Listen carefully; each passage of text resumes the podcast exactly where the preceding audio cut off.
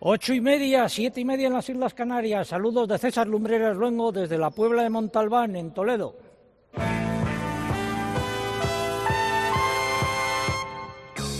César Lumbreras.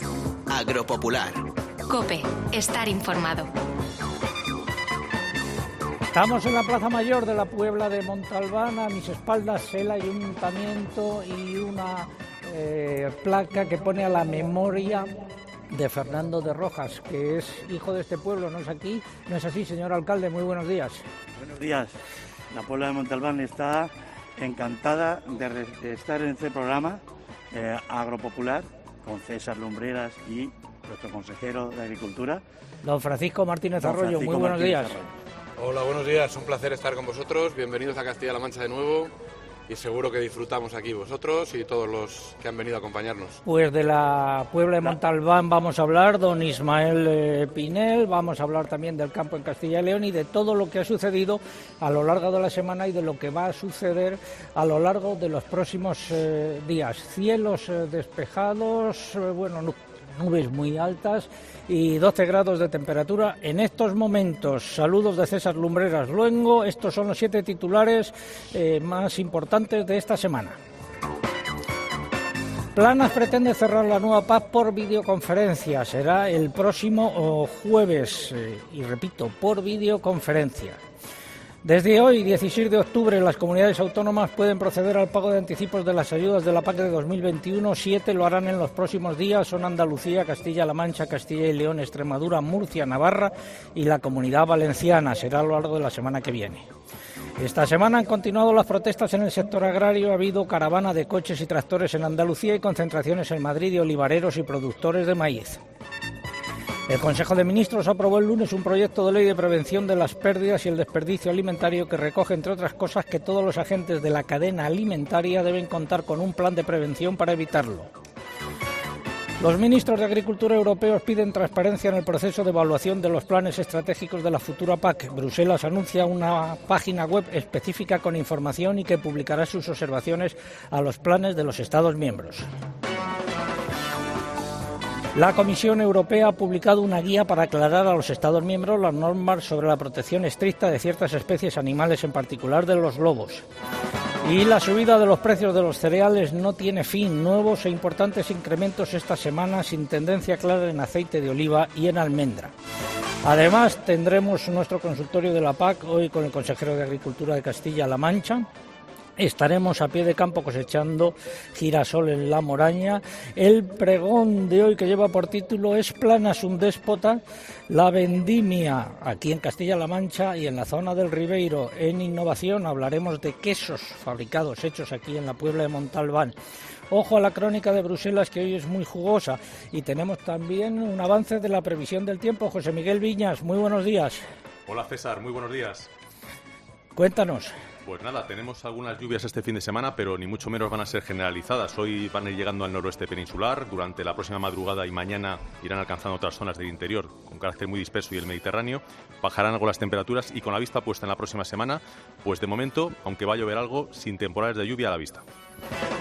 Gracias, José Miguel. Luego ampliamos estos titulares. Recordar que se cumplen ocho años y 21 semanas desde que informamos sobre el aumento de los sueldos y dietas de los miembros del Consejo de Administración de Agroseguro en 2011 y sigue la callada por respuesta. Para terminar el programa, sabremos qué hacer en la Puebla de Montalbán y qué ver también en los alrededores. Tendremos música en directo con el grupo eh, semilla de, eh, que tengo el nombre aquí, sí, Semilla del Arte.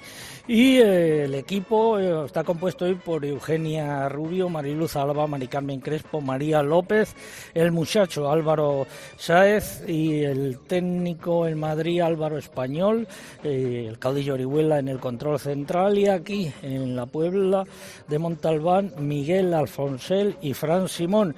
Y me acompañan también Diana Requena y Juan Carlos Sevilla, el director regional en Castilla-La Mancha. Y tenemos tres consejos mientras nosotros nos sentamos en la mesa que está debajo de los soportales del ayuntamiento. Este año la uva va a estar muy sana. ¿Cómo lo sabes, abuelo? Por el cariño con el que la hemos cuidado, hija, pero sobre todo por la experiencia. La experiencia es fundamental para anticiparse a los acontecimientos. Por eso en el Santander ponemos a tu disposición nuestros 30 años de experiencia ayudando a viticultores y explotaciones agrícolas para que gestiones de forma fácil y rápida el anticipo de tu cosecha de uva. Santander Agro. Te ofrecemos toda nuestra experiencia. Infórmate en tu oficina o en bancosantander.es.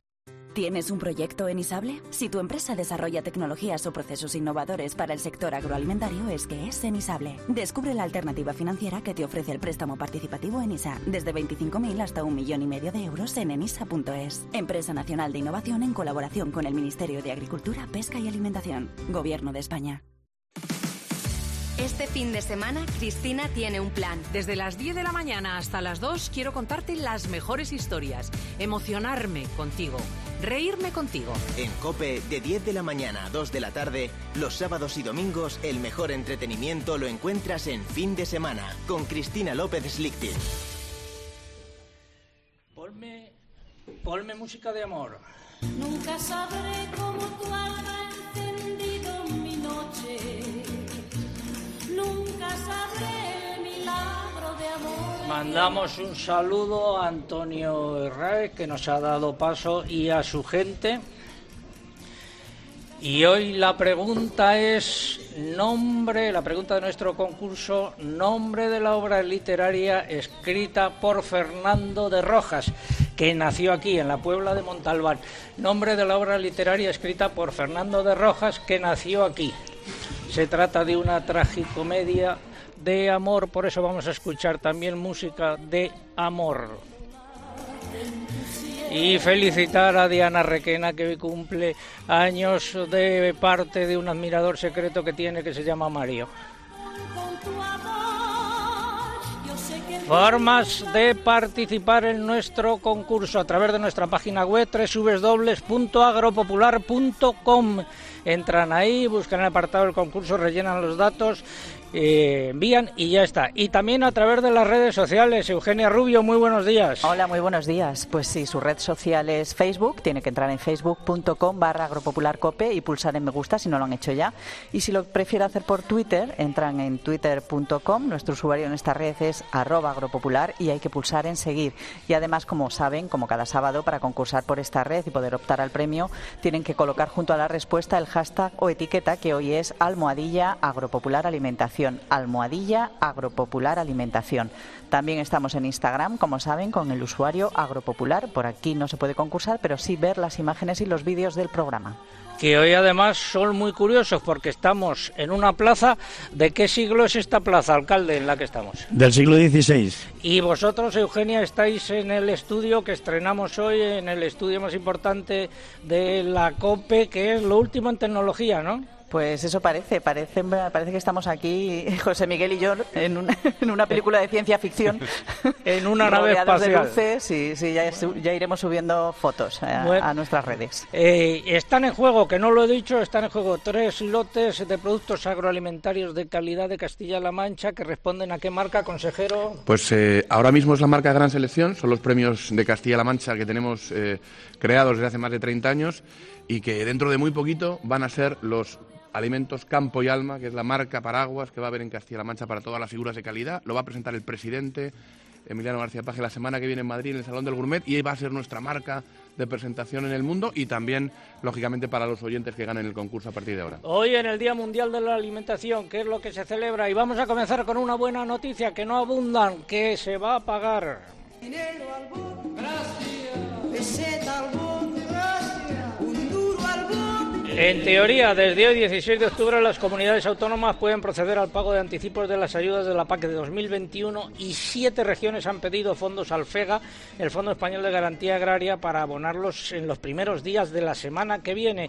Se trata de Andalucía, Castilla-La Mancha, Castilla y León, Extremadura, Murcia, Navarra y la Comunidad Valenciana. Más datos, Eugenia. En conjunto, estas comunidades transferirán a sus agricultores y ganaderos 1.932 millones de euros. Hay que recordar que en concepto de anticipo se puede abonar hasta el 70% del importe de las ayudas directas en el periodo comprendido entre hoy 16 de octubre y el 30 de noviembre. Puede adelantarse parte del pago básico, el pago verde, la ayuda complementaria a los jóvenes, el pago a los pequeños agricultores y las ayudas acopladas. El resto se abonaría a partir del 1 de diciembre, que es cuando comienza el periodo normal de pago, y no hay que olvidar que las comunidades tienen de plazo hasta el 30 de junio del año que viene para completarlos. ¿Qué va a pagar eh, Castilla-La Mancha, consejero? Bueno, pues Castilla-La Mancha va a pagar este lunes, noticia importante para todos nuestros agricultores y ganaderos, 334 millones de euros, que es el 70% del pago básico, del pago verde, del régimen de pequeños agricultores y del pago de jóvenes dentro del primer pilar de la PAC. Hacemos un esfuerzo porque sea el primer día posible, así lo comprometió el presidente recientemente en el debate del Estado de la región. Cumplimos de nuevo con los agricultores y ganaderos, siendo una de las primeras comunidades autónomas en pagar y sobre todo en que el dinero, el dinero de la PAC, el dinero de los fondos europeos esté ya en el bolsillo de los agricultores y ganaderos, que para nosotros era muy importante. Y para la próxima semana, cita importante. El ministro de Agricultura, luego lo contaremos en el eh, pregón, ha convocado la conferencia sectorial eh, para cerrar el plan estratégico de aplicación de la futura PAC en España. Será el próximo jueves 21 de octubre y será, atención, por videoconferencia. Más datos, Eugenia. El ministro Planas anunció esa fecha el pasado miércoles durante una comparecencia ante la Comisión de Agricultura del Senado y ese mismo día salió la convocatoria oficial de la reunión. Planas precisó en el Senado que en esta reunión informará a los consejeros de Agricultura de las comunidades del estado de los trabajos de redacción del plan y les presentará el resultado de los grupos de trabajo sobre los ecoesquemas, uno de los elementos más polémicos junto con el pago redistributivo. El ministro ha hecho un llamamiento al compromiso y al enfoque constructivo de todos para ser capaces de presentar el plan antes del 31 de diciembre a la Comisión Europea. ¿Qué opinión le merece, consejero, que sea por videoconferencia? Bueno, los tiempos son los que son. Es verdad que en una reunión presencial la interlocución es más fácil. Eh, se puede eh, negociar Pero o transar julio- mejor. si fue en julio, pero- en directo y de forma presencial. Sí, pero es complejo organizar eh, un, un- un evento de este nivel con tantos consejeros. Ya se hizo en julio. Se podría hacer ahora también, evidentemente, pero lo importante es que consigamos avanzar. Yo espero que avancemos en esta conferencia sectorial del 21 de octubre y espero que lleguemos, pues no sé si a un acuerdo, pero sí a algo que sea bueno para nuestros agricultores y ganaderos. Y pienso no solamente en los de Castilla-La Mancha, pienso en todos los agricultores y ganaderos de nuestro país, en esas explotaciones familiares que están esperando que hagamos las cosas bien y nosotros vamos a seguir defendiendo pues lo que hemos hecho desde el principio, que son básicamente los intereses de ese colectivo, el de la agricultura de verdad, el de los agricultores y ganaderos que verdaderamente estén en el campo No me en lo este momento. todo ahora, que si no luego no me quedan preguntas. Aprovecho, aprovecho por si no hay tiempo. Música en directo desde la Plaza Mayor de la Puebla de Montalbán.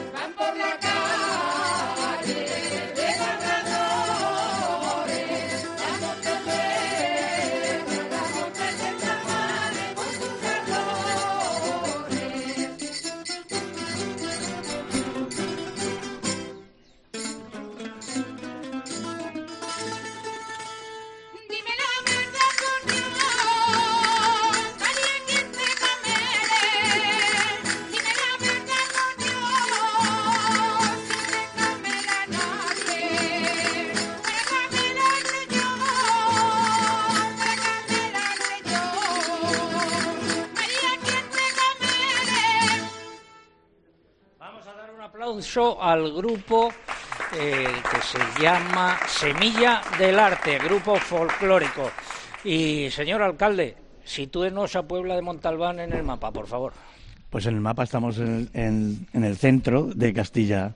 Eh, lo antiguamente era Castilla y ahora es Castilla-La Mancha.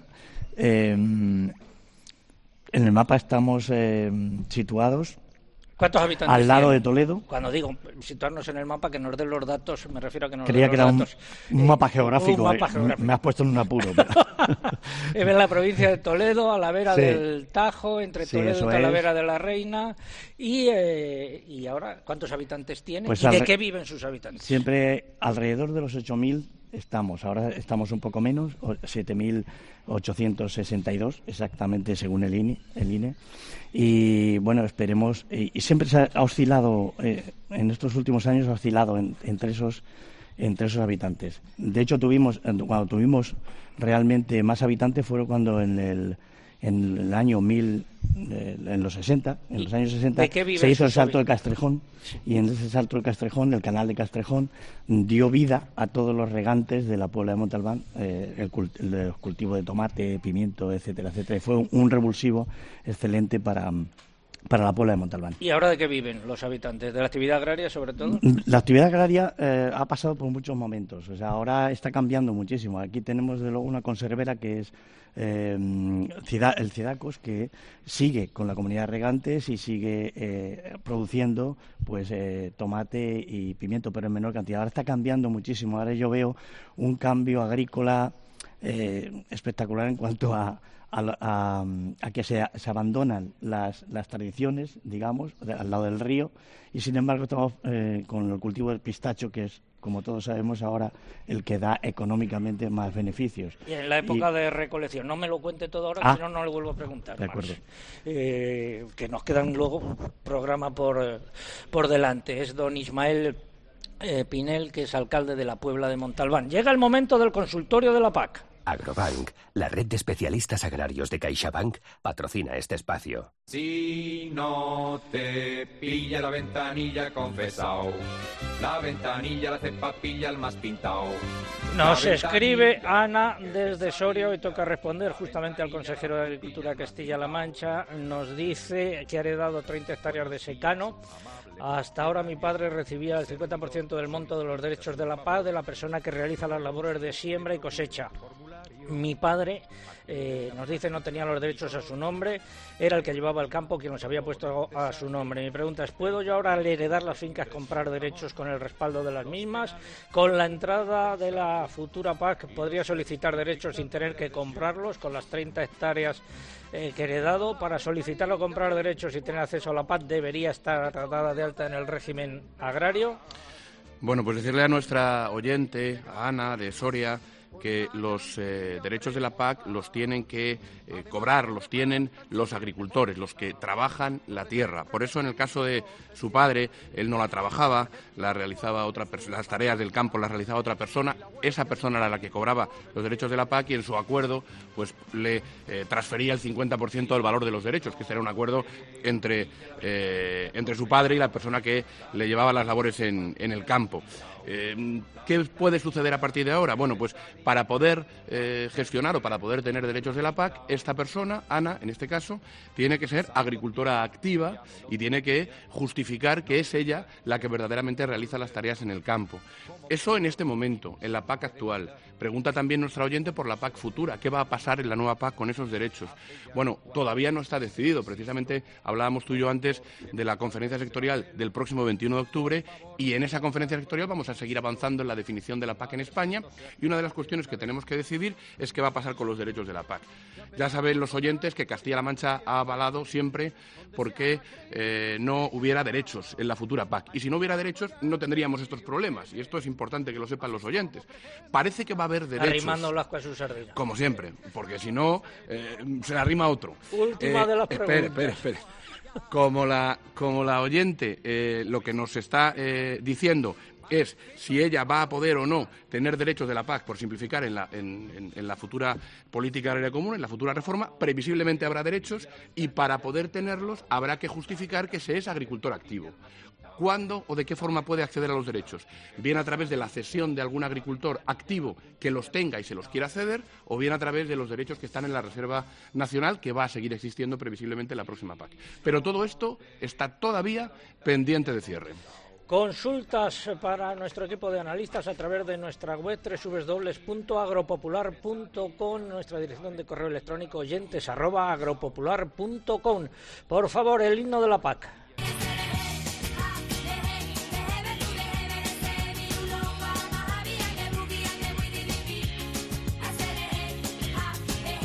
Ha sido el consultorio de la PAC.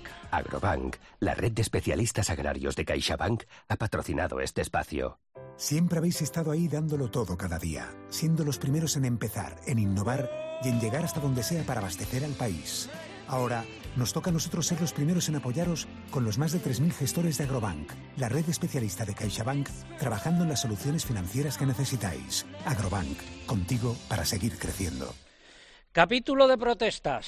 Cogieron los tractores muy Una treintena de tractores y más de un millar de coches participaron el jueves en Sevilla en una caravana en defensa de una paz justa para los agricultores y ganaderos de Andalucía.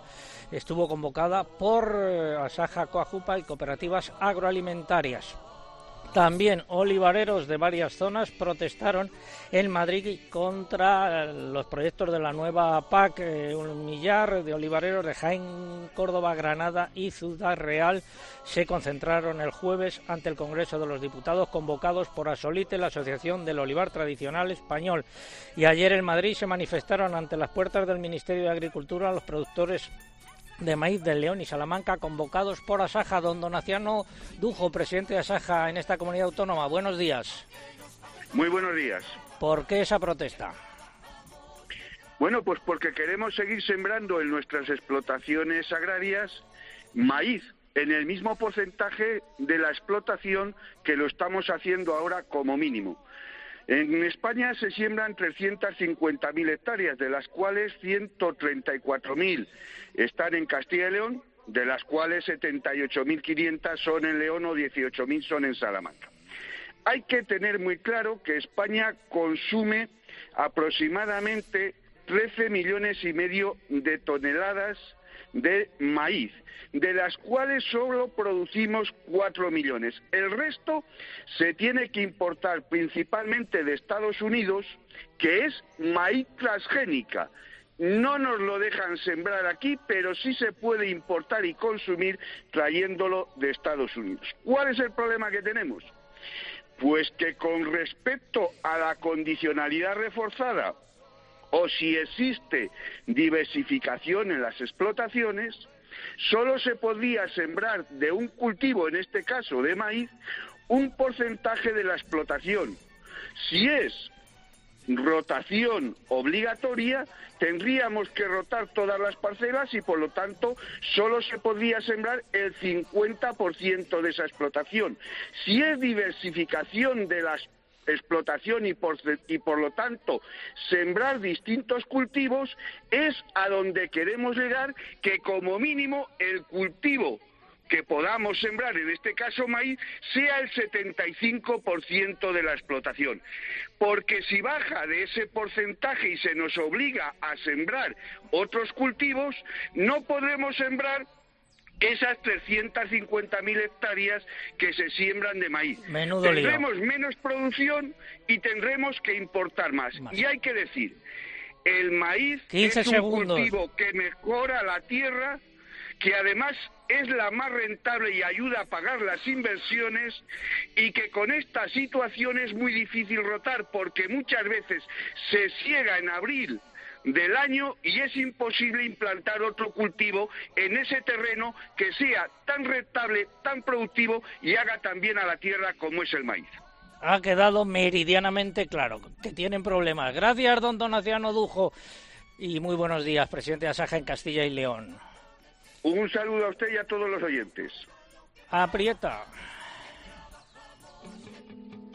Se aprieta, se aprieta, se aprieta, se aprieta. Manifestaciones que van a continuar a lo largo de las próximas semanas porque se multiplican las convocatorias. Un consejo. Innovabio de Timac Agro, la primera gama completa para la agricultura ecológica, te ofrece este contenido. ¿Podremos alimentar a una creciente población mundial? Existen varias formas de aumentar la producción agrícola. Una es aumentar la superficie cultivable, pero las tierras buenas ya están en uso. Otra es aumentar la frecuencia de cultivo, algo demasiado exigente con el suelo. Y la última pasa por aumentar los rendimientos de las explotaciones, y es justo aquí donde debemos centrarnos. Aunque el reto es grande, aplicar buenas prácticas, usar productos respetuosos y el desarrollo de las nuevas tecnologías para optimizar el uso de factores productivos nos ayudarán a conseguirlo. Y hablando de protección del suelo, descubre todo lo que necesitas saber en el próximo programa. Es hora de responder a los desafíos de nuestra agricultura. Porque una agricultura ecológica mejor es posible, presentamos Innovabio, la primera gama completa para la agricultura ecológica. Una solución creada para agricultores como tú. Timac Agro, pioneros por naturaleza.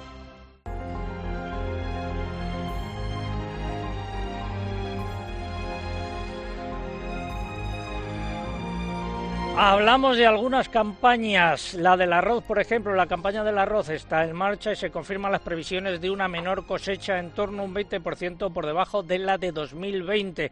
La falta de dotación de riego en la primera región productora, Andalucía, que ha reducido casi a la mitad el número de hectáreas plantadas, sería la causa principal de este, de este descenso. Más datos, Eugenia.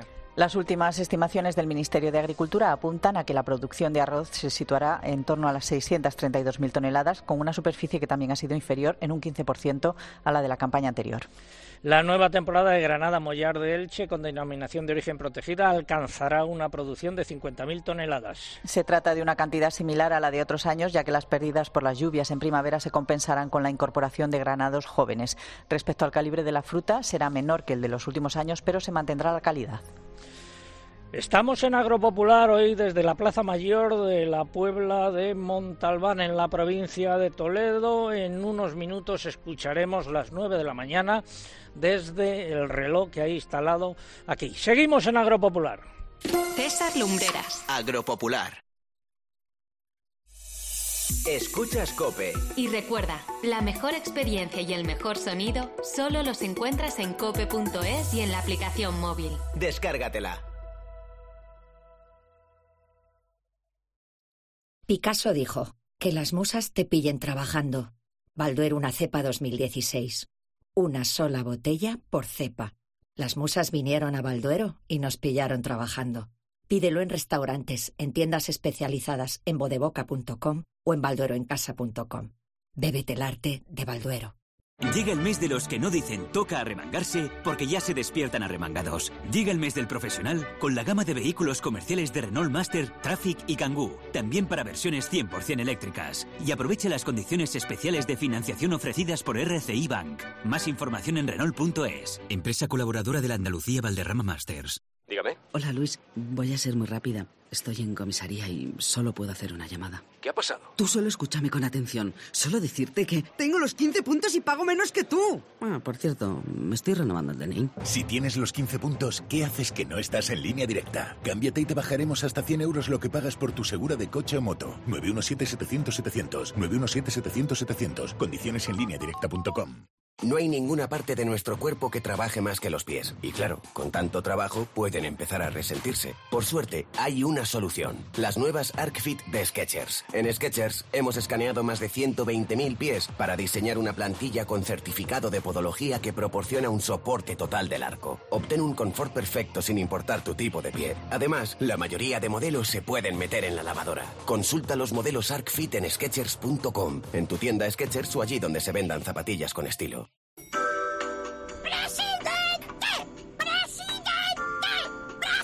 ¿Cuánto hace que no hablas con el presidente de tu escalera? Instalamos, financiamos e incluso pagamos la instalación fotovoltaica de tu comunidad. Súmate al autoconsumo. Por fin hay otra luz. Factor Energía. ¿Lo veis? Esto es muy fácil. ¿Que no puedo dar un parte por WhatsApp? Pues yo me voy a la mutua. Vente a la mutua y además en menos de 6 minutos te bajamos el precio de cualquiera de tus seguros, sea cual sea. Llama al 91 555 5555 91 555 5555. Esto es muy fácil. Esto es la mutua. Condiciones en mutua.es. Llega el afilador, tu momento del día. Prueba su crema de licor de suave y dulce sabor y disfruta en buena compañía. Es la crema. Crema de licor. El afilador. Si quieres sabor, licores el afilador.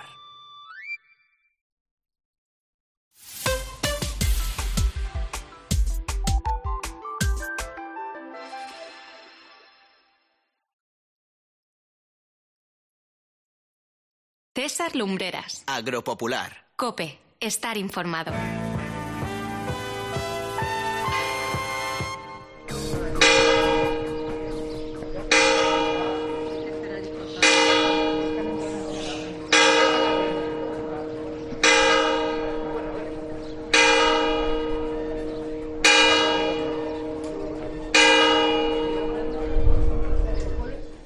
De la mañana con unos segundos de adelanto que han sonado desde el reloj instalado en la iglesia situada en la Plaza Mayor de la Puebla de Montalbán, desde donde estamos emitiendo hoy Agropopular. Saludos de César Lumbreras Longo en nombre de todo el equipo que hace posible este programa. Si llevan con nosotros desde las ocho y media, nuestro agradecimiento y si se incorporan ahora a nuestra audiencia, también nuestro agradecimiento. Quédense con nosotros porque tenemos muchas cosas que contar, como por ejemplo el pregón que lleva por título hoy ¿Acaso es Planas un déspota? Ya llegó como cada mañana el pregonero se abren comillas. Luis Planas convoca a las comunidades autónomas el próximo 21 de octubre para cerrar el plan estratégico de la PAC. Se cierran comillas. Este es el titular de la nota oficial del Ministerio de Agricultura que da cuenta de la convocatoria de la Conferencia Sectorial de Agricultura y Desarrollo Rural que tendrá lugar la próxima semana para decidir cómo se reparte el dinero de la nueva PAC entre cada uno de los beneficiarios y de las comunidades autónomas. Curiosamente, Planas y su equipo olvidan decir que han decidido que esa reunión con los consejeros se realizará mediante videoconferencia en lugar de que estos, los consejeros, se desplacen a Madrid y se vean las caras. Vamos, que tenga carácter presencial. Lo han oído y escuchado bien. La reunión sobre el asunto de política agraria más importante de los últimos años y que tendrá consecuencias directas sobre los beneficiarios de las ayudas hasta 2027 incluidos se va a hacer por decisión del ministro, por videoconferencia. ¿A qué y a quién teme Planas? Lo anterior es muy grave, como es también muy grave que los consejeros de Agricultura hayan tragado con esta imposición del déspota Planas, entendido su despotismo como abuso de superioridad, poder o fuerza en el trato con las demás personas, según dice eh, la Real Academia. Además, no sabemos muy bien en qué momento del proceso negociador nos encontramos, porque el ministro de Agricultura, en otra muestra de su despotismo, todavía no ha remitido a las comunidades autónomas el acta de la reunión que mantuvieron el 14 de julio, y eso que ya han pasado más de tres meses de aquellos hechos. Entonces Plana salió diciendo que había un acuerdo sobre todos los aspectos de la nueva PAC, salvo los ecoesquemas, mientras que una buena parte de los consejeros de Agricultura asistentes a la reunión afirmaron que el único acuerdo que se había alcanzado era seguir negociando sobre la base del documento presentado por el Ministerio, pero que en ningún caso había acuerdo sobre su contenido. Para saber lo que pasó realmente ese 14 de julio habrá que esperar a que se presente el acta y comprobar si la redacción de ese documento se corresponde con la realidad.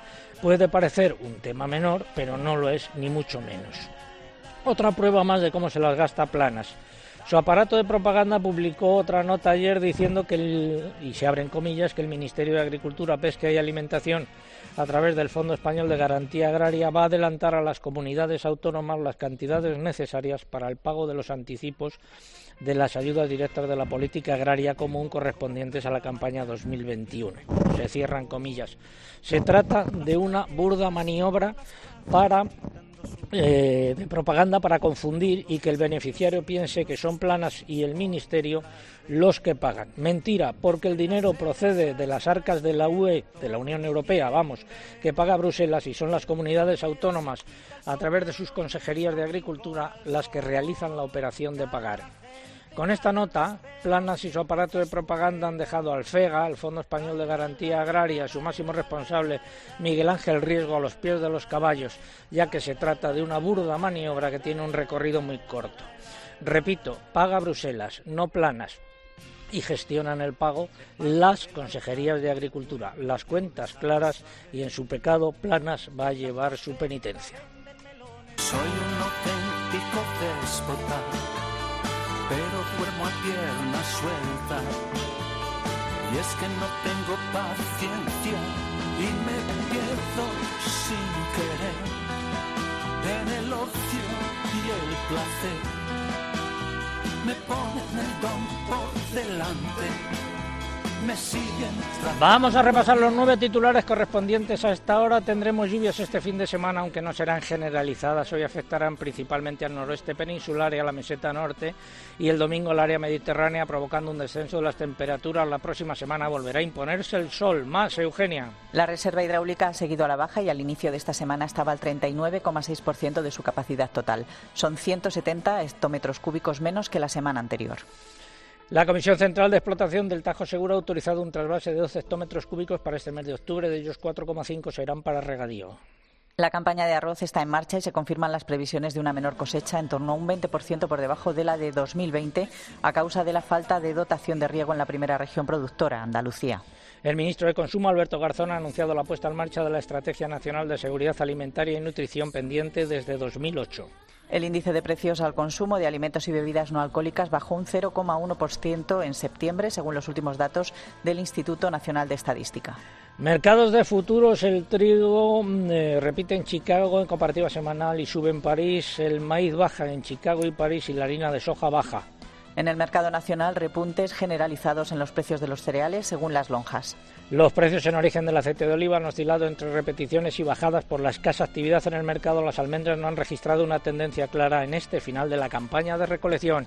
Eh, venimos repitiendo a lo largo de los últimos programas que eh, durante esta temporada, igual que la anterior, íbamos a llevar la radio al campo y a nuestros pueblos. Prueba de ello es que hoy estamos aquí, en la Puebla de Montalbán, en la provincia de Toledo. España huele a pueblo, a descalzo y a fuente, a trabajo y a... Hemos estado 37 años llevando las noticias de nuestro campo y de nuestros pueblos a la radio y ahora lo hacemos al revés. Concurso de hoy. Nombre de la obra literaria escrita por Fernando de Rojas que nació aquí, en la Puebla de Montalbán. Esta es la pregunta. Están en juego tres lotes de productos agroalimentarios de calidad de Castilla-La Mancha. ¿Cuáles son algunos de esos productos que van en los lotes, consejero? Bueno, pues entre los productos que van a recibir los oyentes tenemos eh, pues el mejor vino de Castilla-La Mancha del año pasado, tenemos eh, el mejor aceite de oliva virgen extra, queso manchego. Bueno, es una eh, bueno, pues una gama de productos que representa muy bien lo que es Castilla-La Mancha. Tenemos muchos productos de calidad y hemos hecho una selección. La hacemos todos los años, elegimos a los mejores con catas eh, ciegas, independientes. Por lo tanto, los expertos deciden cuáles son nuestros mejores productos y lo que hacemos a través del concurso es ofrecérselo a los oyentes del programa de toda España que van a poder disfrutar de productos de extraordinaria calidad. Pues vamos a decir las formas de participar a través de nuestra web www.agropopular.com. Entran en el apartado del concurso, rellenan los datos, dan a enviar y ya está. Y también a través de las redes sociales, pero antes hay que abonarse. Mamen, muy buenos días. Hola, buenos días. Exactamente, en Twitter, entrando en twitter.com, buscando arroba agropopular, que es nuestro usuario, y pulsando en seguir si aún no lo han hecho. Y en esta red social ya se lo saben que es imprescindible para poder optar al premio que no se olviden de colocar junto a la respuesta el hashtag que hemos elegido este sábado, almohadilla agropopular alimentación. Almohadilla agropopular alimentación, con el que ya somos trending topic y también lo es la respuesta a nuestro concurso. Más. Si prefieren participar a través de Facebook, tienen que entrar en facebook.com barra agropopularcope y aquí solo tenemos como requisito que pulsen en me gusta si aún no lo han hecho. Y les recuerdo que estamos en Instagram, por aquí no se puede concursar, pero sí se puede disfrutar de las fotos y de los vídeos del programa, tanto en nuestro muro como en las stories. Nuestro usuario, agropopular. Tres eh, mensajes que nos hayan llegado y por qué vía. Por correo, José María García nos dice que en Valdelubiel, en Soria, el día ha amanecido despejado pero frío. Él está sembrando centeno y pide que llueva, que ya empieza a hacer mucha falta. José Antonio Monge nos lleva hasta Palencia, donde han amanecido con buen tiempo, aunque con cielos nubosos. Y Mercedes Sánchez también a través del correo pide desde Zamora, donde el día está nublado y fresco, que el tiempo ayude a los agricultores que, como ya sabíamos, estaban estos días con sus tareas de siembra. Hoy está siguiendo Twitter otro estudiante de agrónomos en Córdoba, Antonio Manuel Conde. Antonio, muy buenos días. Buenos días, don César. Tres mensajes que nos hayan llegado por Twitter y que te hayan llamado la atención. Mira, pues desde la Puebla de los Infantes, José Manuel Santana nos dice que busca nuevas alternativas y nuevas ilusiones con el cultivo de citrus australasica, procedente de su amigo Iván Casero. Eh, por otro lado, Ángel de Villampaldo nos dice que de forma, de forma pesimista que las lluvias son escasas o nulas por sus tierras y que donde más que octubre parece mayo. Y por último, Carlos Sabán, desde Fuentes de Canto, hace hincapié en que las temperaturas altas y la falta de lluvia eh, son recurrentes, aunque la lluvia empiezan, la lluvia empieza pronto para la siembra de la avena.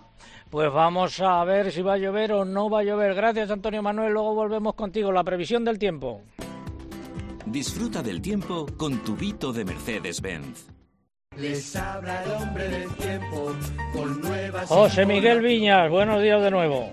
Hola César, buenos días. Pronóstico para el fin de semana. Pues está aumentando la nubosidad en la península, con algún chubasco a estas horas por Baleares y también están llegando lluvias ya al noroeste peninsular. A últimas horas pues, incluso podría llover ya con algo de intensidad en Galicia. Vamos a notar hoy más calor en el Mediterráneo y en Canarias. Bajarán las temperaturas por el oeste de la península. Mañana vamos a continuar con esas lluvias por Galicia. Se extenderán a otras zonas del interior peninsular con carácter disperso, débil y llegando también al área mediterránea. Las temperaturas diurnas van a ir bajando por el interior de la península. Subirán las nocturnas, no hará tanto frío por la noche, y como vientos más destacados, los del suroeste en Galicia que están arreciando y el poniente en el estrecho. ¿Del lunes a miércoles qué pasa? Pues va a seguir nuboso eh, el lunes con lluvias por Galicia y otras zonas del noroeste peninsular, pero solo por la mañana. Ya irán remitiendo. También esperamos algunos chubascos por Baleares, la costa catalana, Castellón y Valencia, zonas costeras. Temperaturas parecidas con calor en el Guadalquivir y en Canarias. El martes se va a volver a imponer el sol en casi toda España, manteniéndose la posibilidad todavía de algún chubasco débil y ocasional por el Mediterráneo. Temperaturas en ascenso, con la excepción de Canarias y vientos del suroeste intensos por el noroeste de la península. Una situación parecida a la del miércoles, con más nubes y algunas lluvias por Galicia, el norte de León y el área cantábrica, donde bajarán las temperaturas. Por contra, en el Mediterráneo subirán. ¿Del jueves en adelante? Pues de momento podemos descartar, creo que aquí está la noticia, César, podemos descartar un cambio de tiempo con lluvias generalizadas para la segunda mitad de la semana. Vamos a continuar, por lo tanto, bajo el predominio de las altas presiones, con ese tiempo seco y soleado que hemos tenido estos últimos días, con la excepción de Galicia, el área cantábrica y los Pirineos. Allí sí que se va a mantener nuboso, con algunas lluvias, aunque no serán muy importantes. Tampoco se descarta algún chubasco disperso por el área mediterránea. En cuanto a las temperaturas, pues con altibajos, sin grandes variaciones respecto a las que hemos tenido estos días atrás. Vamos, que no va a llover con carácter general y hace falta que llueva, aunque siempre con algunas excepciones, claro.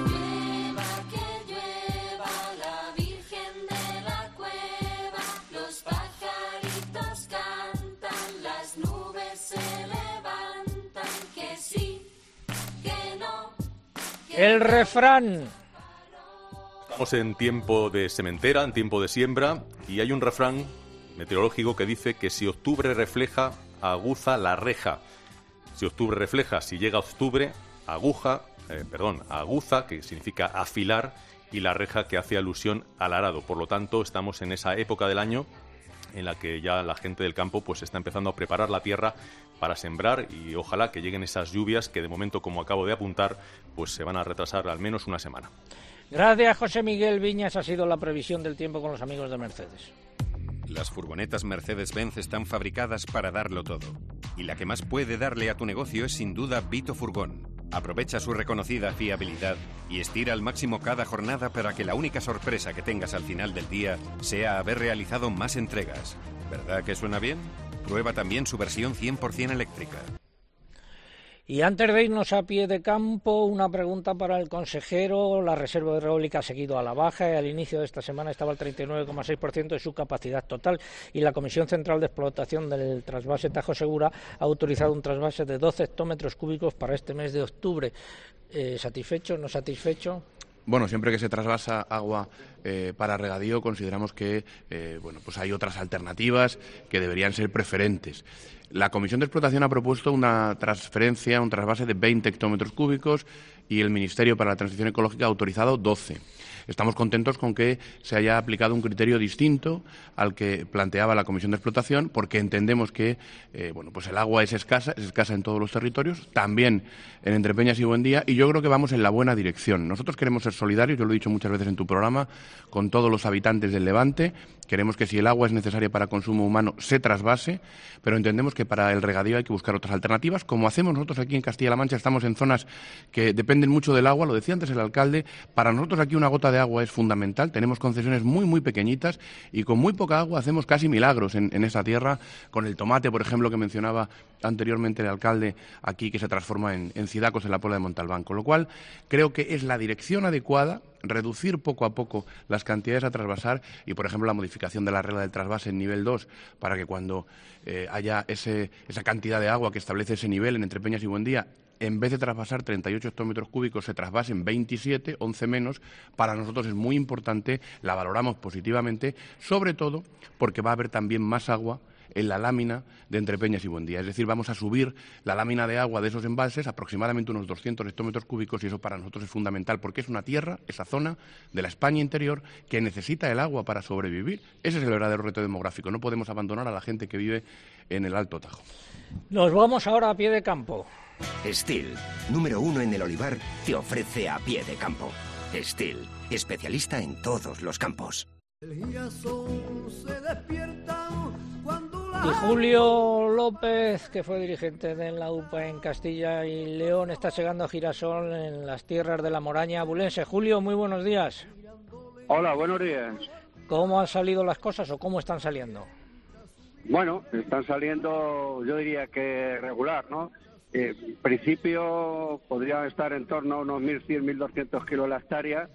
Eh, no está mal pensando y teniendo en cuenta que hemos tenido un verano con muy pocas lluvias, con altas temperaturas y al final, bueno, pues el girasol eh, creo que ha pasado bastante sed y no se ha desarrollado perfectamente.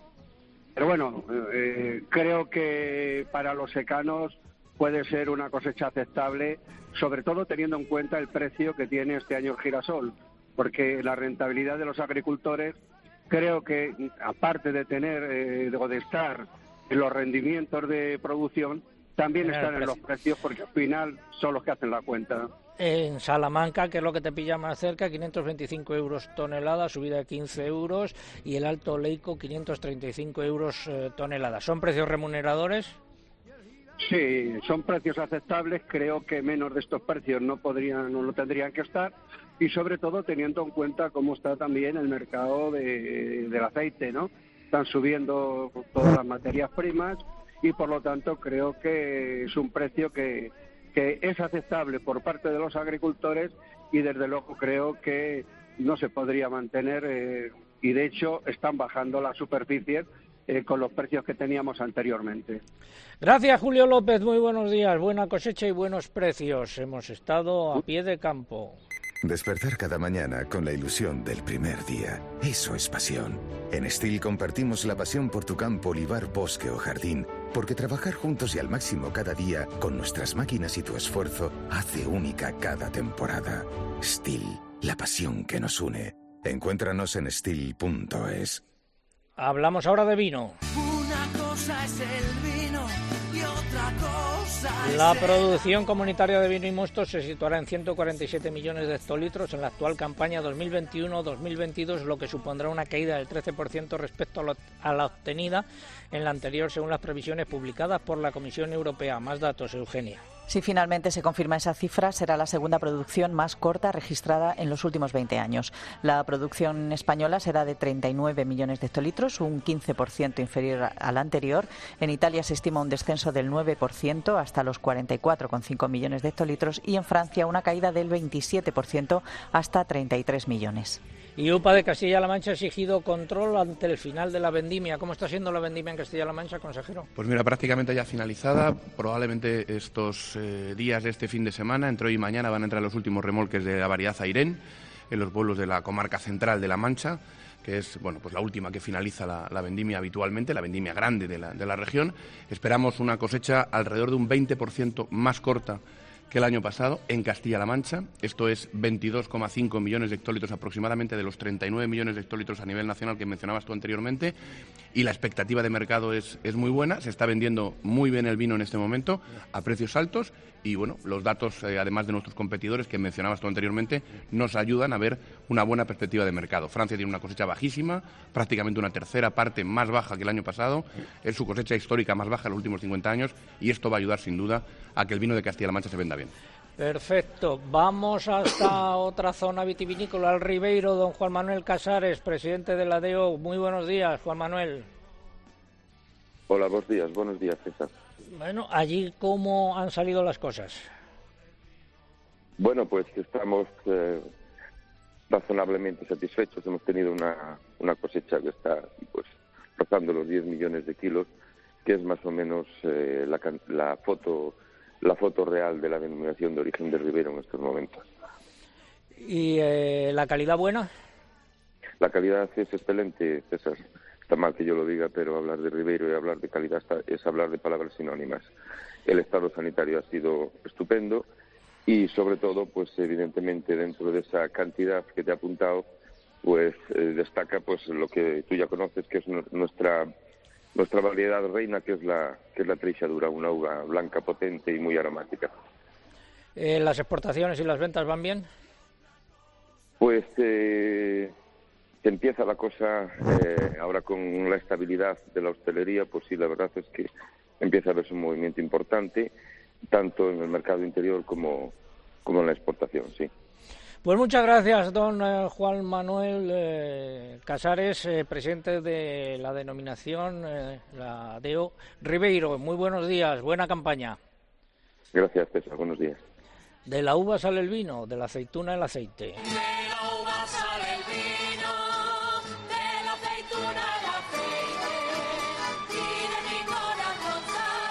La comercialización de aceite de oliva de la campaña 2020-21 que finalizó el 30 de septiembre habría alcanzado una cifra eh, récord eh, de acuerdo con las cifras provisionales del Ministerio de Agricultura. Las ventas se habrían situado en 1.640.000 toneladas, de las que más de un millón de toneladas se vendieron en el exterior, aunque no se conoce la cifra concreta. Según datos provisionales, la campaña se cerró con unas existencias de unas 420.000 toneladas ahora música en directo desde la Puebla de Montalbán relacionada con la aceituna y el aceite. Adelante, por favor.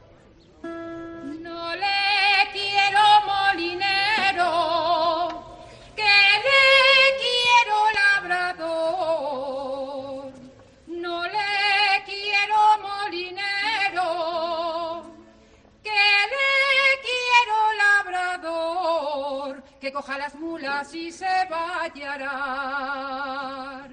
y a la medianoche me venga a rondar con una guitarra y un buen almirez y una pandereta que resuene bien, labrador, labrador, labradora de ser.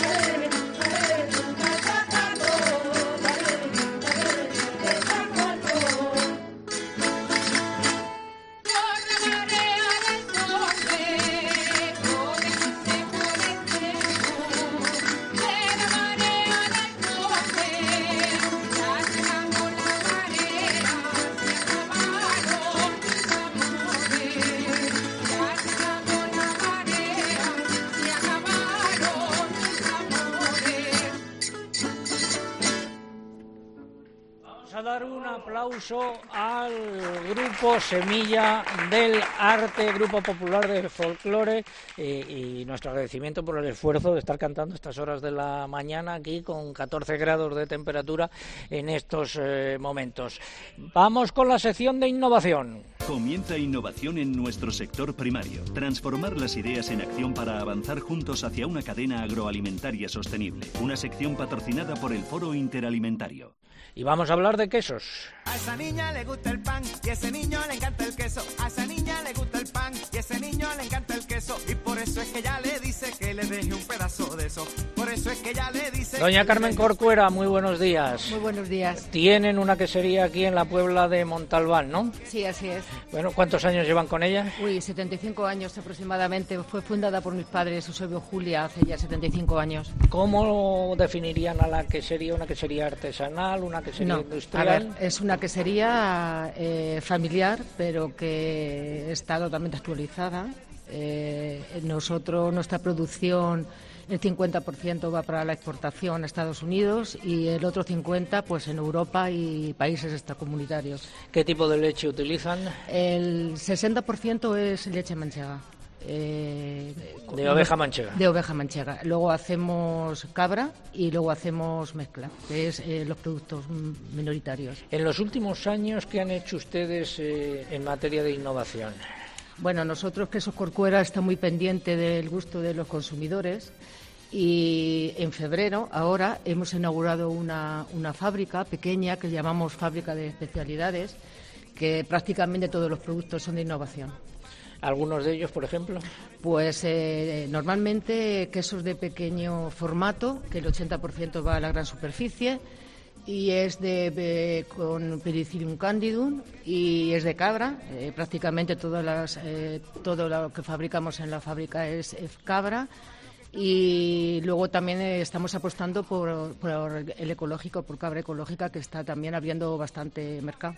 ¿Se han notado cambios en los gustos de los consumidores en estos años? Sí, por supuesto que sí, se está notando y cada vez... ¿Hacia dónde se orientan más? Pues... Eh, ¿Porciones más pequeñas? Sí, eh, evidentemente, son porciones mucho más pequeñas porque cuando el consumidor va a comprar quiere una variedad de queso diferente y por tanto tiene que estar constantemente pensando y haciendo encaje de bolillo cómo puede encajar eh, las porciones y las distintas variedades de queso.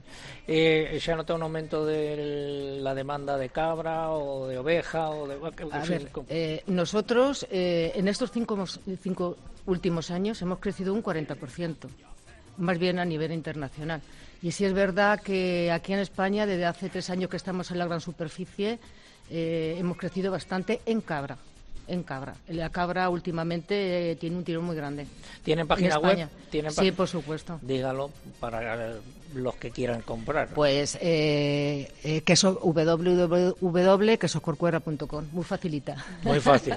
Doña Carmen Corcuera, de Quesos Corcuera, muchas gracias por haber estado con eh, nosotros. Gracias a ustedes por haberme invitado. Muchas gracias. Ha sido la sección de innovación. El Foro Interalimentario es una asociación empresarial compuesta por 25 empresas líderes del sector agroalimentario español que trabajan con más de 22.000 pymes y productores primarios. Su objetivo es impulsar una cadena agroalimentaria sostenible donde todas las partes, agricultores, ganaderos, industria y distribución, colaboren para transformar las ideas en acción y hacer de nuestro sector un referente europeo. Foro Interalimentario. Innovar para crecer juntos. Es el momento de la primera parte del comentario de mercados. Fertiberia, líder en fertilizantes, le acerca la información de los mercados agrícolas. En las lonjas han continuado las subidas importantes en algunos casos en los precios de los cereales a lo largo de esta eh, semana. En el mercado real nos dicen los operadores que el trigo y la cebada han subido entre 3 y 5 euros por tonelada y el maíz entre 2 y 3 euros.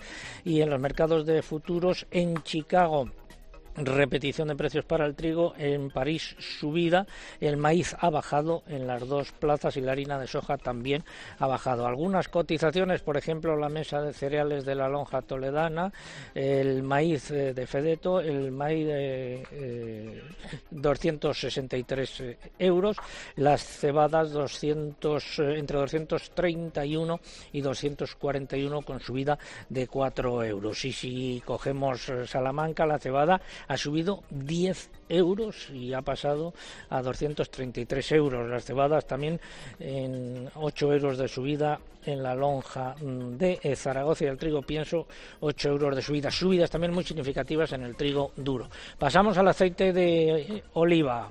Los precios en origen del aceite de oliva oscilaron entre repeticiones y bajadas. El mercado registra escasa actividad según fuentes del Estepa, cerrándose operaciones en extra a partir de 3.500 euros por tonelada sin cambios frente a la semana anterior. También repitió el lampante a 2.850, mientras que el aceite virgen cerró a la baja, quedando a 3.000 euros. Por su parte, mm, la lonja de Extremadura, las cotizaciones repitieron, mientras que el sistema Purret de la Fundación del Olivar recoge bajadas en todas las calidades. En frutos secos, con la recolección a punto de finalizar en las zonas más tardías, el mercado registra un buen ritmo de operaciones, mientras que los precios no, han, no, ha habido una tendencia clara. La lonja de Albacete dejó sin cambio sus cotizaciones, oscilando entre 4,10 euros de la comuna y 8,90 euros por kilogramo de la ecológica. En la lonja de Reus también predominaron las repeticiones. El Mercamurcia, las almendras subidas y bajadas, quedando las cotizaciones entre 4,02 y 8,83 euros. Y en la patata, bajadas en los precios. En cítricos, sin apenas eh, cambios Según la lonja de Valencia, se han reactivado las compras en naranjas y los precios se han mantenido entre 16 y 23 céntimos de euro en árbol. Las mandarinas oscilan entre 18 y 70 céntimos de euro por kilo. Finalizamos así esta primera parte del comentario de mercados. ¿Conoces los NPK Sulfactive de Fertiberia Classic? La línea de abonos complejos que está revolucionando el mercado de los fertilizantes. Seis nutrientes totalmente solubles que garantizan la fertilización más completa y equilibrada, que aumenta la producción y la calidad de la cosecha y te aseguran la máxima rentabilidad de tu inversión. No lo pienses más. Elige siempre fertilizantes de primera calidad. Elige siempre fertilizantes Fertiberia. Seguimos en Agropopular desde la Puebla de Montalbán. Tiempo ahora para la publicidad local. César Lumbreras. Agropopular.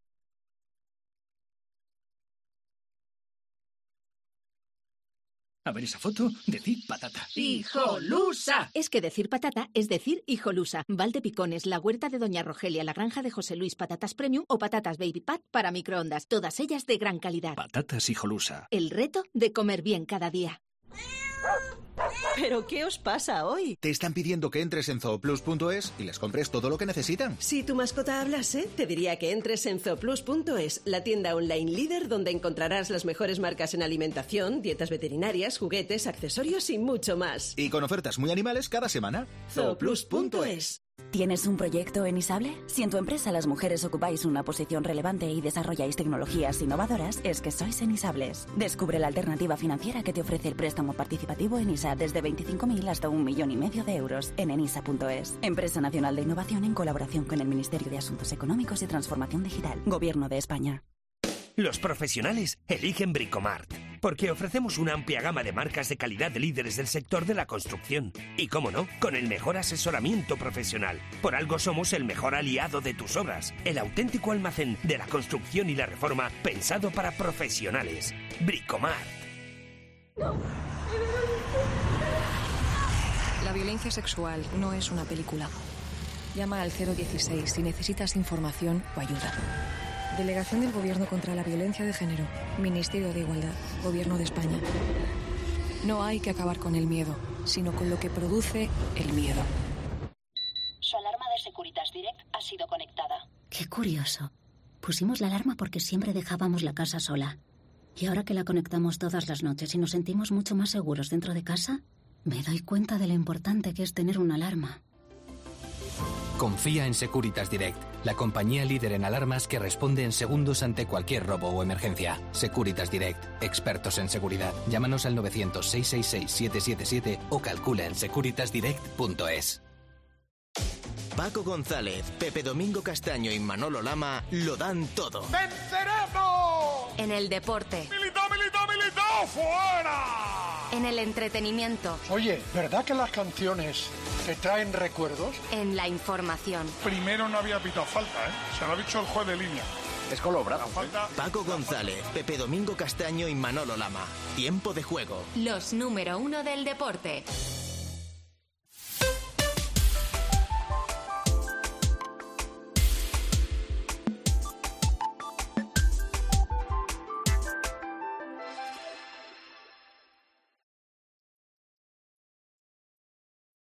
Escuchas Agropopular. Con César Lumbreras. Cope, estar informado. 9.33 minutos, 8.33 en la isla de La Palma. Seguimos en Agropopular desde la Plaza Mayor al aire libre, bueno, protegidos un poco por los soportales de la Puebla de Montalbán. Repasamos los nueve titulares y medio correspondientes a esta hora. Ya corren rumores por Bruselas sobre la posibilidad de ampliar el plazo de presentación de los planes estratégicos de aplicación de la PAC por parte de los Estados miembros. Se habla de principios de la primavera de 2022. Más, Eugenia. El Ministerio de Agricultura francés propone considerar como agricultor activo a quienes no superen los 67 años de edad y tengan suscrito un seguro de accidentes de trabajo. Un total de 70 plataformas vecinales de otros tantos municipios han presentado solicitudes para una moratoria estatal o regional a la ganadería industrial de al menos cinco años para que no haya explotaciones nuevas ni ampliación de las existentes. España contaba con 28 especies invasoras preocupantes en 2019, según un informe publicado por la Comisión Europea, que revela que pese a los avances para abordar este problema, sigue habiendo retos en este ámbito. El gobierno de Canarias está buscando fincas baldías en La Palma para ofrecérselas a los propietarios de cultivos de plataneras arrasados por la erupción del volcán de Cumbre Vieja.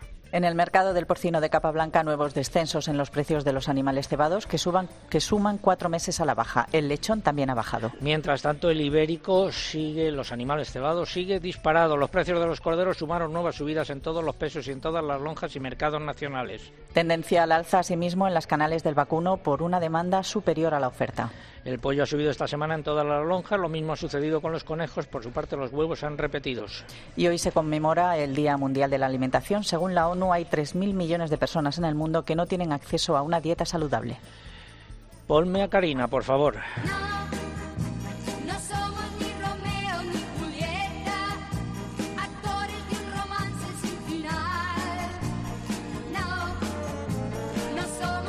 no eran ni Romeo ni Julieta, son Calisto y Melibea, dos de los protagonistas de la obra por la que estamos preguntando hoy.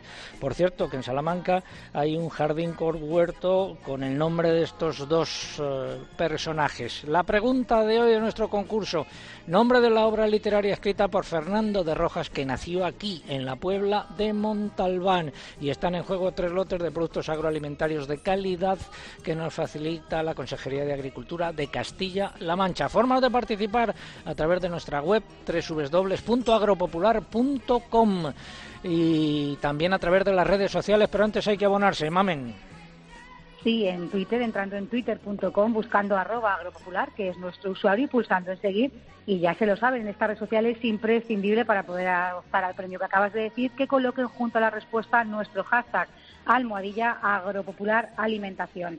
Almohadilla agropopular alimentación, con el que somos tendencia en España y no solo eso, también lo es la respuesta a nuestro concurso porque se la saben muy bien nuestros agrotuiteros. Si prefieren participar a través de Facebook, es igual de sencillo. En Internet entran en facebook.com barra agropopularcope y aquí solo tenemos como requisito que pulsen en me gusta si aún no lo han hecho. Y les vuelvo a recordar una vez más que estamos en Instagram, por aquí no se puede concursar pero sí que van a poder ver todos los vídeos y las fotos del programa de hoy. Nuestro usuario en Instagram, Agropopular. Tres mensajes eh, que nos hayan llegado y por qué vía. Me voy ahora a Facebook. Allí Pilar Caño nos cuenta que nos escucha cada sábado desde Madrid, pero que si sale de la capital nos escucha siempre, esté donde esté. Francisco Javier Rubio Martín pide desde Marina de Alcor que llueva, porque sin lluvia no hay agricultura. Él ahora mismo está recogiendo la aceituna de mesa, está terminando. Y por último, también en Facebook, Fernando Martín nos cuenta desde San Esteban del Valle, en Ávila, que han tenido un espectacular amanecer en el Valle del Pietar. Aquí ahora mismo está saliendo el sol, empieza a asomarse por la plaza. Eh, y vamos eh, con lo que nos dice Antonio Manuel Conde vía Twitter. Antonio, buenos días. Buenos días de nuevo, don César. Pues son muchos los mensajes que nos llegan de la falta y que reclaman la falta de lluvia, pero a destacar, Elisa de Asturias confirma que sigue el veranillo de San Miguel, con un tiempo excelente. También nos dice Francisco Rueda desde Alozaina que termina la recolección de la aceituna de manzanilla loreña, denominación de origen. Y por último, Enrique Ventero desde Nava de Matroño, en Cáceres, nos reclama, nos dice que hace un tiempo muy bueno, con temperatura buena, nube y claro donde reclama la lluvia que todos son partícipes hoy. El veranillo de San Miguel que se ha prolongado mucho en Asturias. Gracias, Antonio Manuel Conde, el gregoriano.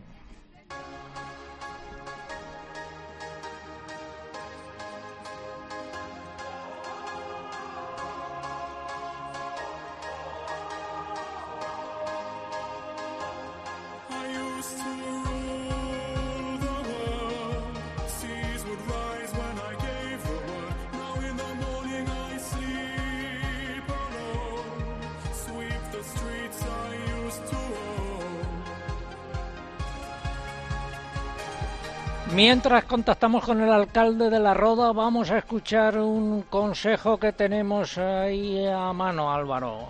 Semana de los ofertones en Hipercor y el supermercado El Corte Inglés. Hamburguesas de Angus Miguel Vergara. Llevas dos bandejas y pagas solo una. Y además, 15% de regalo por compras superiores a 20 euros en frutería, carnicería y pescadería. Hasta el 20 de octubre en la Semana de los ofertones de Hipercor y el supermercado El Corte Inglés. Precios válidos en Península y Baleares.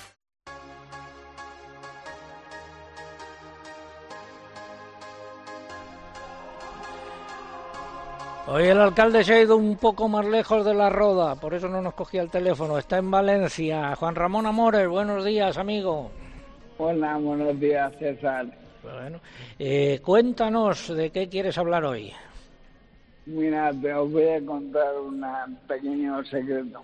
A ver. Esta semana me he hecho un tatuaje como la gente joven. Y no me he repuesto, espera, que no me he repuesto de la sorpresa todavía y el consejero tampoco. Buenos días, Juanra. Hola, Paco. Un abrazo fuerte. Un abrazo. Igual, igual. A ver, una curiosidad, ¿dónde te has hecho el tatuaje y por qué motivo? Bueno, mira, me lo he tatuado en la muñeca, justo por encima, y me tatuado un arco iris, que es el símbolo de la pandemia que hemos vivido, de la esperanza, cuando salíamos a los balcones. Y no quiero olvidar nunca esa época tan dura en la que hemos, nos ha tocado vivir. Oye, ¿a qué quieres saludar, además de a tu colega, el alcalde Ismael Pinel, de aquí de la Puebla de Montalbán? ¿A quién quieres saludar? Pues que me gustaría saludar a María, una mujer de Albacete que me mandó esta semana con su hija una pulsera del Camino de Santiago, que lo ha hecho al perder a su marido. Y desde aquí un beso muy fuerte porque me dijo que nos escuchaba todos los sábados. Pues un saludo para María también de nuestra parte. Bueno, a pasarlo bien por Valencia. Muchas gracias, un abrazo a todos. Recuerdos a Sánchez. Gracias. Un abrazo fuerte, Juanra. Hasta luego, te manda un abrazo el alcalde Ismael Pinel también. Juanra, un abrazo, fuerte. un abrazo muy fuerte, por, gracias por tu valentía. Y además estuviste en La Puebla en, hace ya unos años, pero estuvimos juntos. Venga, muchas gracias, adelante. Hasta la semana. Hasta la semana que viene, alcalde. Adiós. Vamos ahora a Bruselas. Atención a la crónica de Bruselas de hoy. Los ministros de Agricultura europeos se han reunido esta semana en Luxemburgo. Planas no estuvo y han abordado el proceso de, de, preparación de los planes estratégicos de aplicación de la futura PAC que los Estados miembros deben presentar antes de fin de año. Ojo a lo siguiente. Los ministros pidieron transparencia a Bruselas en el proceso de evaluación de los planes y criticaron que quiera aprovecharlos para imponer nuevas exigencias dirigidas a lograr los objetivos de la estrategia de la granja a la mesa. El comisario insistió en ello y reiteró que esos objetivos deben reflejarse en los planes estratégicos y que los Estados miembros deben indicar cómo tienen intención de contribuir a lograrlos. Y ojo a lo que dijo el consejero respecto, perdón, el comisario respecto a la transparencia, Eugenia pues pidió a los Estados miembros que permitan al público acceder a la preparación de sus planes estratégicos y, por su parte, anunció que la Comisión va a informar a los ciudadanos a través de una página web específica y que tiene intención de publicar las cartas con sus observaciones a los planes de los Estados miembros. La subida del precio de los abonos estuvo también presente en esta reunión del Consejo Agrícola. Polonia y Francia pidieron apoyo a los agricultores que están sufriendo un fuerte incremento de los costes de producción y, por otro lado, un buen número de países pidió medidas excepcionales de apoyo al mercado del porcino. ¿Y empieza a hablarse de ampliación del plazo de presentación de los planes estratégicos? Pues sí, empieza a hablarse en Bruselas de la posibilidad de ampliar el plazo de presentación de los planes por parte de los Estados miembros. Actualmente está fijado en el 31 de diciembre de este año, pero parece que corren rumores por la capital comunitaria sobre una posible ampliación hasta principios de la primavera de 2022. El motivo sería el retraso que llevan algunos Estados miembros en sus trabajos de elaboración. El propio comisario de Agricultura dijo durante el Consejo Agrícola que en general no habrá problema en disponer del conjunto de los planes en tiempo y forma, pero que el plazo establecido no es una fecha tajante. Y ojo a la siguiente noticia, esto va también por el consejero de Agricultura. En el marco de los debates que se llevan a cabo en Francia para adoptar el modelo de aplicación de la futura PAC en este país, el ministro de Agricultura ha planteado una definición de agricultor activo. Será aquel que cumpla con dos condiciones, tener una edad inferior o igual a 67 años, que es la edad legal de jubilación, y tener suscrito un seguro de accidentes de trabajo, algo que según él demuestra una participación efectiva en la vida de la explotación. Actualmente se están discutiendo este y otros puntos del plan estratégico con las regiones. ¿Qué le parece esta medida, Francisco Martínez Arroyo? Bueno, me parece una propuesta interesante y abre desde luego un debate sobre lo que tiene que ser el perceptor de la PAC en el futuro. ¿no? Aquí en España, en, relación a la, definición de agricultor activo y a quiénes pueden ser los perceptores de la PAC en, en el próximo periodo de programación, parece que tenemos un acuerdo en general en nuestro país. No, no, no podemos decir que hay unanimidad, pero que hay muchas comunidades autónomas que eh, bueno, pues, eh, apoyan de, alguna forma lo que se ha propuesto por parte del Ministerio en este sentido. Creo que tenemos que ir a un modelo más profesional, es evidente. Nosotros hemos defendido una eh, agricultura y ganadería muy profesionales en la futura PAC, ese modelo de, de explotación familiar que he mencionado tantas veces, que aquí con toda transparencia venimos negociando con las organizaciones agrarias desde el año 2018 eh, bueno, pues es la clave de esta política, o debe serlo. Y si al final no se han podido eh, incluir todas las prioridades o todas las discriminaciones positivas para los agricultores profesionales, tenemos que hacer un esfuerzo final. Lo podemos hacer en España con el pago redistributivo. Tenemos la oportunidad de orientar el pago redistributivo verdaderamente a los profesionales. No queremos dejar a nadie atrás. Todos los pequeños tienen derecho a tener ayudas de la PAC, pero desde luego tenemos que marcar clara la prioridad para los profesionales y e insisto, tenemos la oportunidad de hacerlo a través del pago redistributivo. A lo mejor el día 21, en esa conferencia sectorial que mencionabas anteriormente, podemos avanzar precisamente en la definición eh, del pago redistributivo para que se oriente solo a los profesionales. Cuando estaba hablando he cerrado los ojos, entre otras cosas porque me daba el sol de frente y me ha parecido que se estaba escuchando al ministro Planas por lo que estaba diciendo usted en lugar del pues, consejero. Pues no lo creo, no lo creo César porque precisamente estoy abogando por que el pago redistributivo se oriente a los profesionales, que es una posición clara de Castilla-La Mancha desde el principio, por las explotaciones familiares y si quieres ya sabes nuestra posición eh, por lo de no dejar a nadie detrás, con la convergencia de las ayudas, con la eliminación de las referencias históricas. Es decir, nosotros tenemos un planteamiento absolutamente ambicioso, valiente. Queremos una reforma de verdad. Lo sabes tú, lo saben los oyentes. Yo lo voy a seguir diciendo. Pero no queremos que ningún pequeño agricultor o ganadero se quede atrás, pierde la posibilidad de recibir fondos, porque esto se hizo en la PAC actual fue un error de la negociación y no queremos que vuelva a suceder. Retiro lo dicho, perdón por la comparación. Finalizamos así la crónica de Bruselas. Álvaro, dos consejos y nos vamos a la segunda parte del comentario de mercados. Preparar la tierra para sembrar antes de las lluvias, recolectar antes de que llegue el calor. En el campo cada cosa tiene su momento. Y ahora es el momento de renovar tu maquinaria agrícola con el Plan Renove del Santander en condiciones preferentes. Haz tu explotación agrícola más digital y sostenible e impulsa de nuevo tu negocio. Financiación sujeta a previa autorización por parte del banco. Más información en cualquiera de nuestras oficinas o en bancosantander.es. Ahora es el momento. Esta semana en día, el plátano de Canarias con un 30% de descuento. Llévatelo por solo 1,49 el kilo. Día, paga menos. Vamos con la segunda parte del comentario de mercados. Interpork patrocina el comentario de mercados. Y a los sones del paso doble inmortal, eh, comenzamos por el porcino de capa blanca. Los animales cebados han seguido bajando y el lechón también. Así es, nuevo descenso en los precios del porcino de capa blanca, siguiendo la tónica de los últimos cuatro meses y situándose en la cotización más baja del año. El peso sigue subiendo y estamos en una época estacionalmente creciente de oferta de animales, pero el gran problema es la demanda. El lechón también bajó. El ibérico, por el contrario, los animales cebados siguen subiendo en Salamanca, cotizaciones entre 2,15 y 2,40, eh, subida de 2 céntimos de euro por kilo y en Extremadura eh, entre 26, eh, entre 25 y 27,52, subida entre 15 y 22 céntimos de euro, en este caso por arroba. Pasamos al vacuno para sacrificio.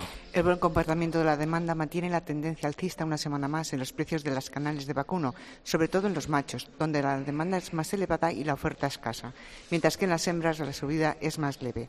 Fuentes del sector señalan que esta será la tónica a seguir en próximas semanas por la cortedad de la oferta. Y en ovino también se han registrado subidas. Eh, cuéntanos, Mariluz. Sí, una oferta de animales eh, corta en campo y una demanda activa mantiene la tendencia al alza en las cotizaciones de los corderos, alcanzando niveles muy altos en un mercado donde la demanda supera la oferta de animales. Camino Limia, ganadera de Merino en Extremadura. Muy buenos días. Buenos días, César, y a todos los oyentes. Tu comentario de... sobre los precios que está alcanzando el ovino en general y en concreto en Extremadura. Muy bien, César. Pues efectivamente, hoy el sector ovino, el merino sobre todo, ¿no? Es el sector ganadero mejor posicionado, con récord históricos, como habéis dicho, desde el año 2006, un récord al alza en el precio de la carne, pero también hemos de decir un récord a la baja en la piel y en la lana de nuestros merinos, algo que es totalmente inexplicable, ¿no? Hay buena salida, poca competencia con el cordero inglés, que en estas épocas, bueno, bueno, suele restar competitividad por su bajo precio y se espera que se mantenga esta situación a lo largo del año. Y en cuanto a la lonja de Extremadura, bueno, pues sube también, pero sigue manteniendo 10 euros y medio de diferencia con la lonja de Murcia, que es el referente de venta para el merino extremeño, algo que tampoco, bueno, pues es muy razonable.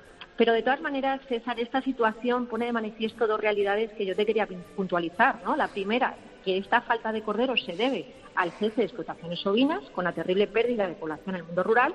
Y segundo, que hoy los costes del pienso son tan altos que esta subida no va a tener un una, una gran eh, impacto ¿no? en el bolsillo de los ganaderos. Y por el aumento de costes. Por el aumento de los costes, y hoy mejor que nunca, en el Día Mundial de la Alimentación, tenemos que recordar que son los ganaderos los que alimentan a las ciudades y los que cuidan el, el planeta. Entonces, si ellos no tienen un medio de vida digno y que les permita superar costes, bueno, pues esos objetivos que marca la FAO pues bueno, pues serán muy, muy complicados de, conseguir.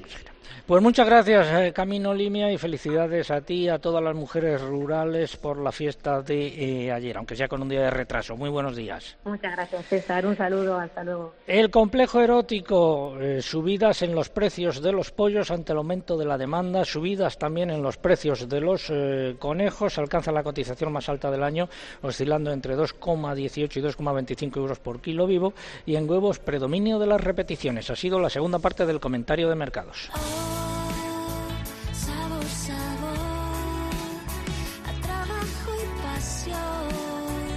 El sabor de nuestra carne de cerdo de capa blanca es el sabor de la tradición, el compromiso sostenible y el esfuerzo de todas las personas que hay detrás.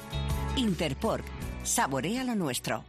El sector porcino español trabaja para lograr un impacto climático neutro en el año 2050, tanto en emisiones de gases de efecto invernadero como en impacto en suelos, agua o aire. Ganaderos, transportistas e industria aplican el modelo de producción más exigente del mundo en protección del medio ambiente para cuidar de ti y de nuestro planeta. Interpork, orgullosos de ser sostenibles. Saborea lo nuestro.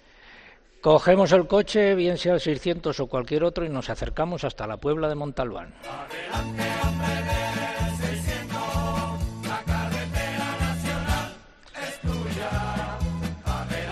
Don Ismael Pinel, alcalde, pues seguimos aquí. Y aquí seguimos. ¿Qué hay que ver? Hay que ver, pues de... Ya puede decir usted... Os voy a hacer un gran recorrido. A ver, ¿se sabe usted la respuesta a la pregunta que hemos planteado en el concurso? Porque ya hemos dado por finalizado el plazo. Nombre de la obra literaria escrita por Fernando de Rojas, que nació aquí. Solo faltaba que no lo supiera. ¿Cuál es? La Celestina, la tragicomedia de Calisto y Medivea. ¿Y aquí qué hay que ver relacionado con la Celestina? Pues hay que ver, en el mes de agosto tenemos un festival que llevamos por el vigésimo cuarto, eh, en el que animo a todos, porque el mes de agosto también es un buen mes para degustar los melocotones de la Puebla, que probablemente, según los que lo toman y los que lo prueban, dicen que pueden ser los mejores del mundo. Entonces animo a, todo eso. Pero el recorrido sería las barrancas de Brujón. ¿Sí? Primer, ¿Qué son las barrancas del Brujón? Pues es que le llaman como el cañón del Colorado. Está sobre... Se han, está ahí en un terreno de Brujón donde se hizo el salto de Castrejón y a, raíz de ahí hay un entorno maravilloso de aves y de, y de, nuevos, eh, de nuevas aves que han anidado ahí. ¿A cuántos kilómetros está de aquí? Nada, a cuatro kilómetros, tres, cuatro kilómetros. Bueno, ¿y dentro de la localidad? Dentro de la localidad venimos hacia, hacia la Puebla de Montalbán, Museo de la Celestina, el único del mundo dedicado a Fernando de Rojas en el cual puedes ver la historia de la Puebla, desde los betones, que somos eh, celtas, digamos, de origen betón, después con los berracos famosos que se encontraron aquí en la Vega de los Caballeros, y después pues hacemos un largo recorrido por, la tierra de templarios, eh, que también la encomienda de Montalbán fue una de las más famosas eh, de, todo el territorio, de todo el territorio del condado de Montalbán, en el que digamos que tenían un poderío tremendo e incluso a nivel, a nivel em, agrícola también y ganadero. y algo más que ver aquí esta plaza preciosa, esta plaza preciosa en la que estamos ahora mismo. Diseñada por Juan Pacheco en la época de Juan Pacheco, en el siglo XVI, en el cual se diseñó la Puebla, eh, digamos, este, desde el centro. Eh, tenemos aquí a nuestra derecha el Palacio de los Condes de Montalbán, de los Condes Osuna, de Duquesa de Osuna, y Gandía también. Y bueno, vemos la parroquia, y pasearla, y pasearla, pasearla, y pasearla, pasearla y degustar los, pues eso, los, las buenas gastronomía que existe también. Un plato de aquí. Pues el conejo. El conejo. El conejo. Perfecto. Gracias, alcalde. Un consejo. Semana de los ofertones en Hipercor y el supermercado El Corte Inglés. Jamón de cebo ibérico de 8 kilos, 50%, raza ibérica, solo 99 euros. Y además 15% de regalo por compras superiores a 20 euros en frutería, carnicería y pescadería. Hasta el 20 de octubre, en la Semana de los ofertones de Hipercor y el supermercado El Corte Inglés. Precios válidos en Península y Baleares. A ver, mamen, los ganadores de, o Eugenia, los ganadores del concurso, la respuesta ya hemos dicho que es la Celestina. ¿Y los ganadores? A través del correo José Antonio Lavín, que nos escribía su email desde Cantabria, en Facebook Fernando Martín de San Esteban del Valle en Ávila y por último en Twitter la afortunada Spaz de Corral de San Sebastián pues recibirán esos lotes de los eh, productos agroalimentarios de calidad de Castilla-La Mancha. Consejero de Agricultura, gracias por habernos traído hasta aquí, hasta una próxima ocasión. ¿Alguna cosa que decir? Ha sido un placer, como siempre, acompañaros. Una, celebración excelente del Día de la Alimentación. Acordar, nos tenemos que acordar todos, y yo lo quiero decir en tu programa también, de los agricultores y ganaderos. Al final de toda esta alimentación, de todo el día que celebramos, de una cosa que es necesaria para la vida, están nuestros agricultores y ganaderos acordémonos de ellos cada vez que consumamos esos productos de excelencia que tenemos aquí en Castilla-La Mancha, que tenemos en nuestro país, porque son la base de nuestra economía, la base de nuestro territorio. Gracias, eh, consejero, gracias, alcalde, gracias a todos los amigos que nos han acompañado eh, aquí y nos vamos a despedir con eh, música en directo desde aquí, desde la Puebla de Montalbán, el grupo Semilla del Arte. Adelante, saludos de César Lumbreras Luengo.